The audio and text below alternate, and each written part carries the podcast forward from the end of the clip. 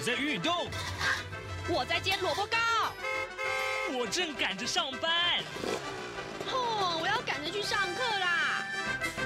这个时候，我们都在听夏志平制作主持的《早安台湾》。早安台湾带给你最热门的时事访谈，最感动的人物专访，最直接的民意表达。对，让我们一起收听《早安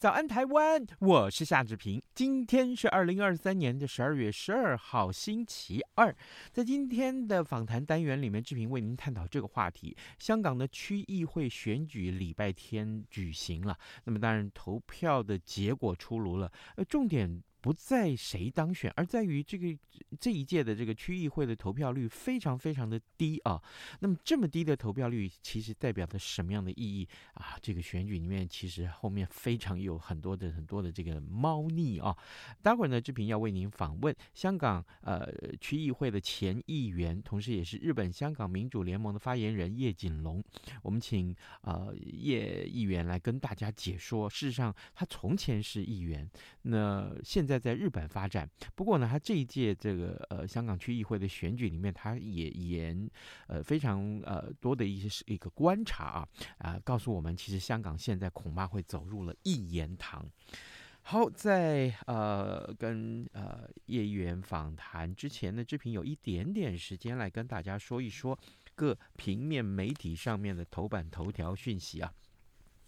首先，我们看到的是有关于总统大选的号次抽签已经出炉了啊！好，我们看到今天《联合报》把它放在头版头条上面。中选会昨天举行了第十六任总统、副总统候选人号次抽签，民众党的柯文哲跟吴欣盈抽到了一号，那民进党的赖清德和萧美琴抽到了二号，而国民党的侯友谊跟赵少康则是抽到了三号。柯银佩他们喊出来，呃，就是一号啊，柯。林配他们喊出来是义无反顾拼一次，最好选择选一号。那赖萧配啊，就是二号，则是提到的就是美德双全呢，稳健向前。另外三号的侯康配呢，竞选口号则是总统票投三，做你的靠山啊。所以 三个号次抽中底定之后呢，其实他们喊出来口号都跟他们的号码有关啊，或者是谐音呢、那竞选号次确定之后，侯友谊昨天公布了国防外交政见。国防是以强健国防、吓阻战争为原则，提出了四项目标。那外交呢，则是以坚韧外交、印太睦邻、平等互利、民主永续为原则，提出了三项主张。那侯友宜说呀，如果当选总统的话，将会呃在就职十个月内公布中华民国国家安全战略啊，把三 D 战略具体化，而且。呢，哎，这个标题告诉我们说，呃，九三军人节要改成全民进军节，全台放假进军。那呃，这个呃，其实另外呃，柯办则是继续攻侯友谊的亲中的一个立场啊。那这个民进党的总统候选人赖清德啊，竞选总部发言人赵怡翔，他则是表示说，呃，侯振营提出的所有政见不是已经在做，就是赖清德早就宣布的方针。感谢侯振营对于民进党执行的国防跟外交方向的。呃，这个表达肯定啊。那么赖清德将会延续蔡英文总统的稳健路线，透过和平四大支柱，持续强化台湾的国防战力，开拓更多民主国家之间的合作跟交流。这今天联合报上面头版头条讯息。另外，自由时报为您关注这个话题，就是呃，也跟国防有关呢、高检署上个月起诉了现役和退役的十位官兵泄密共谍案，那涉案者泄露了汉光演习等军事机密，或者是拍摄投降共军的新战影片，现在是由高等法院审理当中。那么其中呢，呃，陆军航空特战指挥部的中校飞官谢梦书，他竟然是同意以一千五百万美元，这相当于大概是新台币四亿七千多万元呢、啊、的这个代价呢，要伺机呃驾直升机叛逃投共，所幸是没有得逞啊。这是今天的。自由时报上面的头版头条讯息。另外，我们看到是中国时报，中国时报上面提到是今天的新闻的一个焦点，就是最低工资法今天可能会在立法院三读啊。呃，选战倒数计时了，攸关劳工权益的最低工资法草案十二号送进立法院院会处理。那虽然朝野政党都同意尽早完成三读，但是呢，呃，朝野对于劳工代表在审议会的人数，还有最低工资呃采这个呃参采指标等等四项条文。这协商是没有共识的啊。那民进党跟在野的三个党团通通祭出了甲级动员，预料将会上演一场表决大战。好，这就是我们看到非常重要的一个呃三个报的头版头条的讯息。不过我们特别也呃也要把联合报头版另外这一则消息拿出来跟大家分享，就是台铁公司啊，他们元旦要挂牌了。那么但是这台铁的开张会带来三个挑战。呃，人力的不足，好，另外票价是不是要解冻呢？还有就是安全文化恐怕是难以落实啊，这是专家的看法。待会儿如果有空的话，我们再多跟大家聊这个话题，因为我相信很多听众是我呃这个铁路迷啊。好，现在时间是早晨的七点零六分二十六秒，我们先进一段广告，广告过后马上展开今天的访谈单元。啊，老爸早啊！哎，起床啦！今天吃什么啊？哦，今天啊，我们来吃吐司加火腿蛋啊。嗯，好香哦！哎，爸，你在听什么啊？哦，我啊，在听中央广播电台的节目《早安台湾》啊。我平常最喜欢听夏志平主持的访谈了。哦，这个节目都在讲什么啊？新闻跟热门时事话题啊。哎，还有啊，报新闻而已哦。好无聊哦！哎哎，耐心听我说完嘛。早安台湾的节目内容不只是这样哦，除了每天最新的新闻内容，还会邀请各界的专业人士、学者来分享他们的见解哦。我只要一边听这个节目，一边做早餐，就能够了解好多事情哎。哇，那我也要听，在哪个平台可以听到啊？在每个礼拜一到每个礼拜五的早上七点到七点半，就能够在中央广播电台的官网上面收听到喽。哦，对了。在 Sound On、Spotify 这一些 Podcast 的平台上面也能够听得到哦。哇哦，老爸你很潮哎！对呀，Podcast 上面就能听到，也太方便了吧？哎，什么味道啊？哦，老爸，我的早餐烧焦了啦！早安，台湾，你正吃着什么样的早餐？吐司加火腿蛋，咬一口，然后收听中央广播电台。早安现场。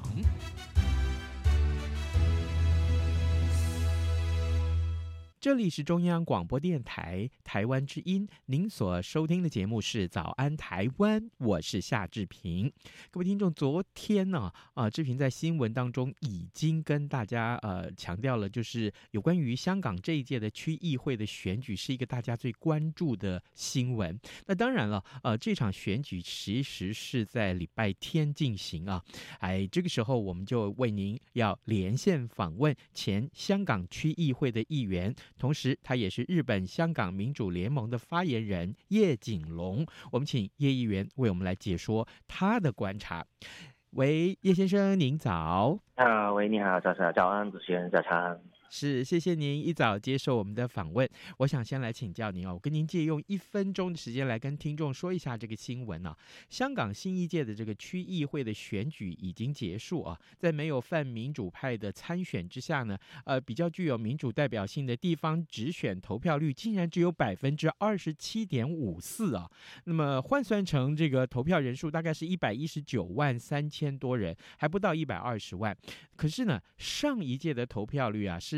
百分之七十一点二三，一个七十一，一个二十七啊，相差实在非常非常的多。所以，首先我可不可以先请啊、呃，请教叶叶先生，嗯，那这样子一个投票率，您的观察它代表什么样的意义呢？呃，我的观察就是，个人就是觉得，就是香港人已经有完全的不信任，信任这一个就是港共政权，就是他们觉得这个港共政权所办的任何的选举，基本上都是一个笑话，所以就是有很多香港人就选择都不去投票。呃，我们可以可以看得到，就是跟呃，就是蔡先生你刚才所说的就是一样，就是上一次是二零一九是七十一个趴，现在是二十七个趴，他们连三十趴都不到，但是我们可以看得到。就是呃，在上一次、再上一次的，就是这个立法会的，就是所谓的立法会的选举了。他们二零二一年的那个时候，就是呃，把整个选举制度改了之后，第一次的那个立法会的会呃选举，它其实是呃，只是有三十趴。嗯，但是这一次是比哪一个三十趴还要更低的二十七趴，所以就是可以看得到，就是香港人是慢慢的、慢慢的，就连他原来的支持者也慢慢的不支持呃香港港共政权。嗯，我我们这样来看哈，这一次投票率这么的低，刚刚也诚如呃叶先生你告诉我们说，其实香港人已经完全不信任任何的这个官办的选举了。呃，可是这样的一个改变是因为什么呢？是因为反送中的的影响吗？或者说是因为香港国安法的这个实施吗？呃，这这些个呃因素是不是都可以放在一起来看待呢？对，我是的，因为就是呃，这个反送中其实的国安法就是一个就是呃因果关系嘛，嗯、就是它是呃国呃就是反送中是嗯。因呃，国安法是国这样子，所以就是因为是是有法中中，然后就是呃，政府就觉就发觉，就是他们不是一个就是主流的民民意，他们又怕这个呃民主派或者就是支持民主的朋友，香港人就是会再起来反抗，所以就是他们就用国安法来把所有这个呃所谓的他们的反抗的呃要素就封闭掉。所以就是就人成了，就是得有手写一个国安法的法制，然后就是在延伸出去，就有时候国安法之下的呃，就是呃选举的制度的改变，就是跟这个立法会跟区议会的选举制度更呃，还有就是这个特区特首的呃行政长官的那个选举都一块去变动了，所以就是呃这个国安法跟呃。反送中就是由同样的一个因素，就是导致现在呃香港的所有的不管不不仅仅不不不单只是呃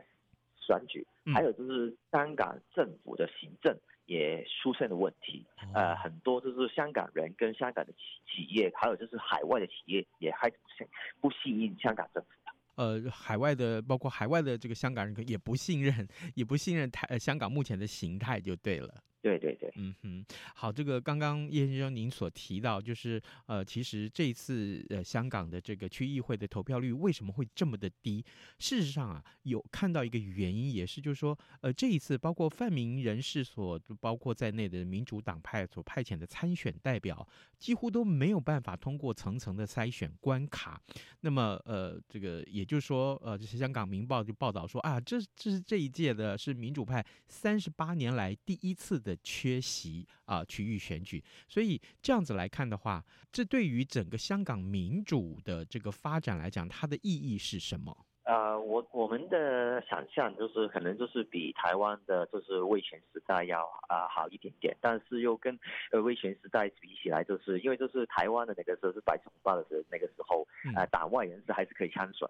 但是香港现在是连党外人士也不能参选，所以就是呃，也就是一个很呃痛苦的状况，就是呃所有的呃反对呃政府的人，或者是政府觉得你是反对他们的人都没有任何的政治权利在啊、呃，这个对于呃整个香港呃的政治的环境的生态就是会改变了很多，所以就是呃很多的这一些啊、呃、被政府打打回这个。呃，用呃老公的说法就是黑五类了，嗯。啊、呃，等人的话呢，他就呃不能在政治上面就有再有什么的空间，他们可能需要就是呃转换另外一种姿态，就是继续留在香港，或者就是做一些社区的工作，嗯、但是他们就不会得到得到得到任何呃香港政府或者是官方的所有的资源，比方就是说他们可能做环保，以前他们可以申请政府的环保基金，嗯、但是现在都已经一直不可以了。哦，哇哦哇！可是这样子的话，其实，嗯，第一个，他们也许在经济的发展上其实是受到限制，这是一个我们关注到的面向。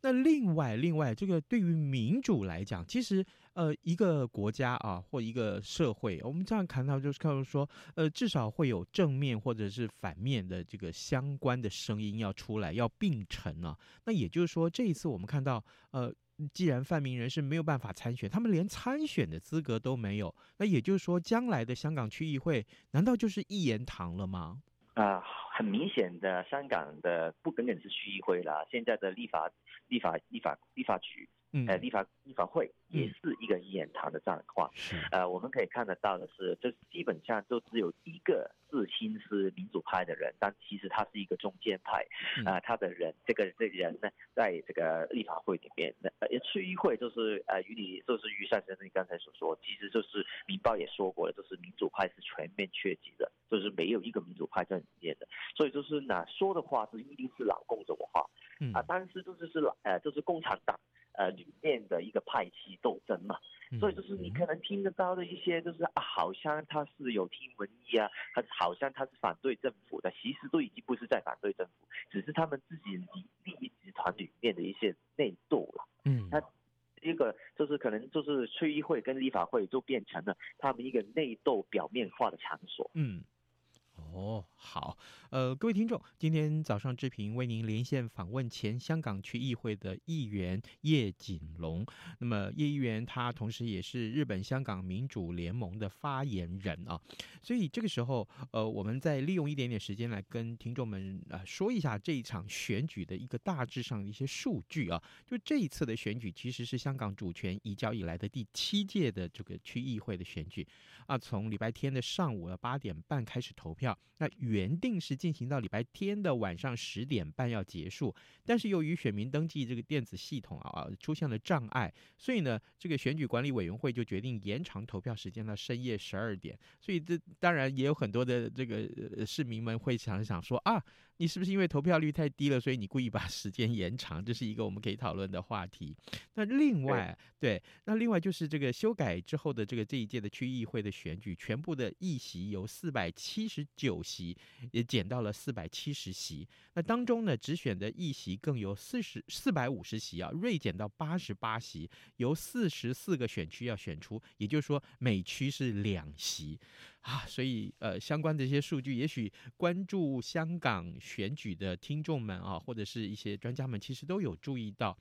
那此刻，我我们刚刚也请啊，也其实叶议员为我们来谈了一下，对于这个选举结果，对于香港民主的发展，其实是不太有利啊。但呃，我想请教您，那也就是说，在这种情势之下，您是从香港到日本去发展的。我很好奇，因为之前呢，我们也曾经看过这样的报道，很多的香港人选择到台湾来发展了。那呃，我可不可以这么说？呃，经过这样子的一个情势的转变，我所谓的情势转变，就是指政治情势的一个转变。将来会不会呃寻求到国外去发展的香港人，可能是越来越多吗？或是有怎样的变化呢？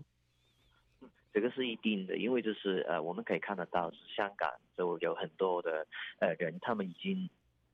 不能很自由的，就是发起发生，还有就是他们在香港的营商环境也慢慢的变差啊，好像就是说，呃，昨天的就是恒恒生指数啊，其实已经就呃比就是台湾的家呃台湾的那个呃股股市指数已经低了。低的很多了，对，而且还在继续跌下去，所以就是我们可以看得到的是，呃，就是香港呃，不论是你是呃呃单纯的做生意，嗯，还是你是要在整个生活的那个环境跟你已经大不相同了，所以就是有很多的香港人就是会选择，就是去想一下啊，呃，他们会不会要继续留下香港去啊？在，呃，最近最近几年呢，其实已经有很多香港人就是移居去到呃到了英国去，还有就是加拿大，还有就是澳。澳洲，嗯，呃，当然就是也有很多的香港人，就是选择来台湾，嗯，呃，去就业或者就是去呃读书这样子，嗯，所以就是呃这个趋势就是会慢慢增加，我是这样子觉得，当然就是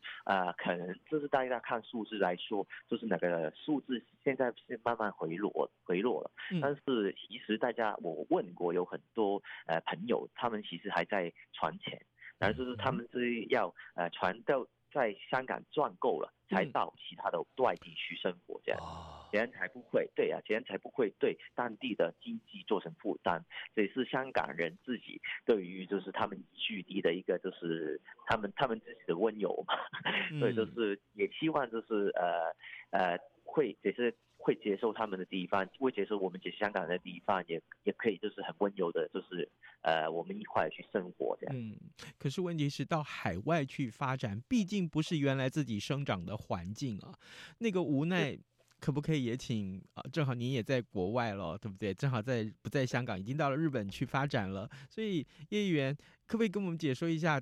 到一个陌生的环境里面哦，去奋斗，去面对自己新的生活，但是始终是怀念着自己原来家乡的成长，那个那个心情的转变还有无奈是什么？就是呃，以前就是我是呃去年过呃日本的，嗯，但是我在之前在呃香港啊、呃，就是做事就是做了三十多年，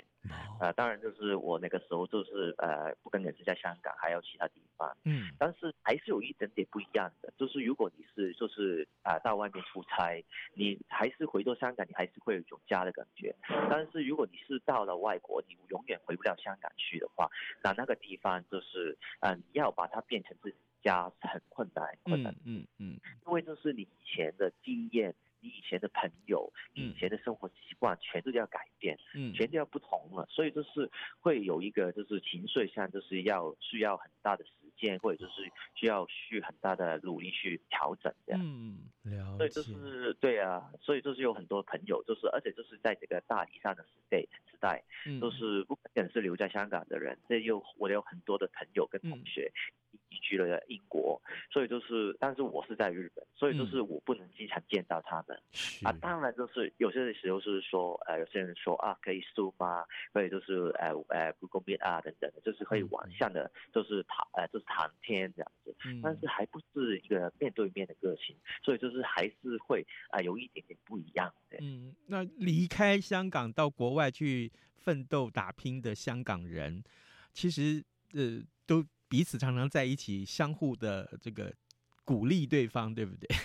对，所以就是、嗯、呃，有很重要的地方，就是在地的不同地方的香港人的、嗯、呃组织团体，还有就是呃，可能就是一些香港人开的餐厅啊、商家，嗯、呃，都会就是大家都会呃去到的那些地方，呃，就是有一些些组织。有一些就是 community 的话，嗯，社群，还有就是尤其是餐厅等等的话，你可以说广东话，可以看这个繁体中文，啊、呃，就会觉得很亲很亲切，很开心这样。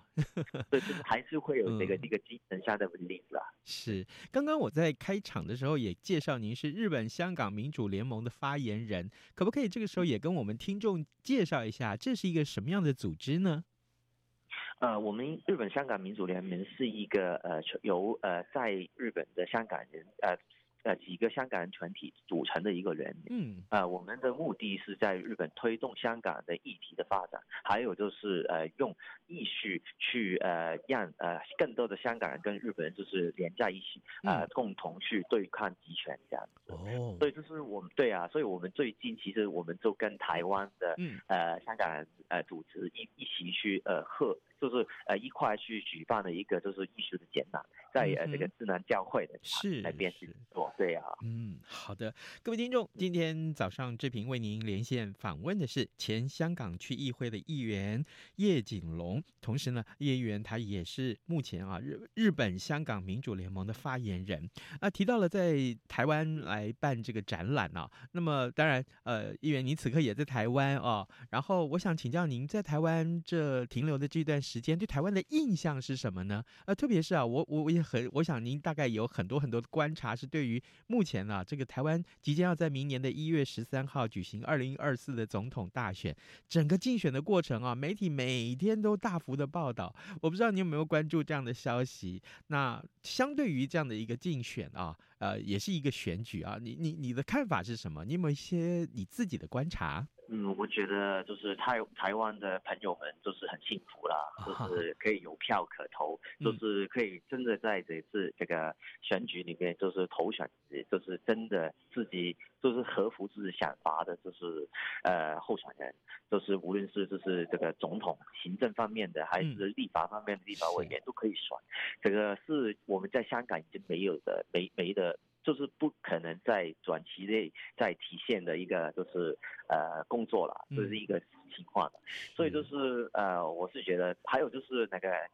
就是竞选的气氛啊，就是我在街边街头都可以看得到哪些就是候选人的哪些呃宣传的东西，我就觉得啊很亲切，因为都是我自己以前也是一个议员嘛，就是也是我的选举嘛，所以就是是挺开心的看到这些，对。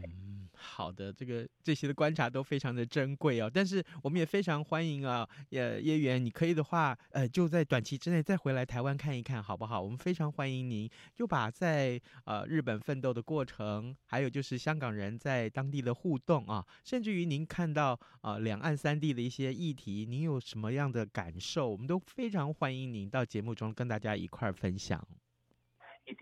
嗯哼，谢谢你邀请我。好的，今天我们非常谢谢前香港区议会的议员叶景龙接受我们的访问。议员，谢谢您喽，辛苦了。也谢谢你，萧先生。早安，台湾，你正吃着什么样的早餐？吐司加火腿蛋，咬一口，然后收听中央广播电台。早安，报马仔。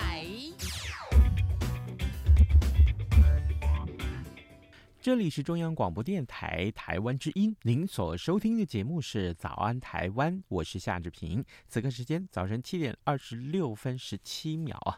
来，我们再来看看其他重要的新闻。今天《联合报》这个头版上面这个消息，刚刚在志平在这个播新闻的时候，其实有跟大家分享到，就是台铁公司元旦挂牌啊，开张就要面临三个挑战。我们来看看《联合报》这则报道的内文。呃，两年多之前啊，蔡英文总统在台泰鲁阁的事故之后，就宣示改革台铁，呃，要让民众有一条安全回家的路，促使历经两次重大事故的台铁局卸下百年招牌，明年元旦就要改制为台铁公司了。但是专家分析说，台铁公司的政策不明啊，一开张就面临了人力不足。冻涨二十八年的票价是不是要解冻呢？还有就是安全文化恐怕难以落实等三大挑战，并不看好台铁公司可以彻底改革。台铁呃，这个台北车站的这个东二门呢，交通部台湾铁路管理局的呃这个呃招牌啊，还挂在门楣上面，但是，内部已经重新装潢了，即将要迎接二零零三年啊，这个就已经规划，但是。却拖了二十年才改制的国营台铁公司，只是呢，台铁门面翻新啊，台铁的董事长却现在却是由现任的局长呃杜维他来接任，呃，总经理则是现任的副局长冯辉生啊，呃来担任。那被批批评说，其实这是不换汤也不换药，难以展现。这或者是反映改革的决心。好，我们来看看，这是呃大家所关注的台铁公司明年元旦挂牌这件事情。另外，在中国时报上面啊，这个消息我相信大家也很也很关注，就是华府期盼明年初啊，双方要展开这个呃军控谈判，避免误判啊。就是美中两国希望能够建立飞弹发射通报机制。